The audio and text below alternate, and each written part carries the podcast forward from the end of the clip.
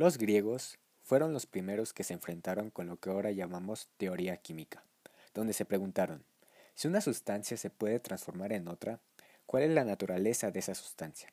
De tal manera, se pensaba que cualquier sustancia podía transformarse en otra mediante un determinado número de pasos bajo una materia básica.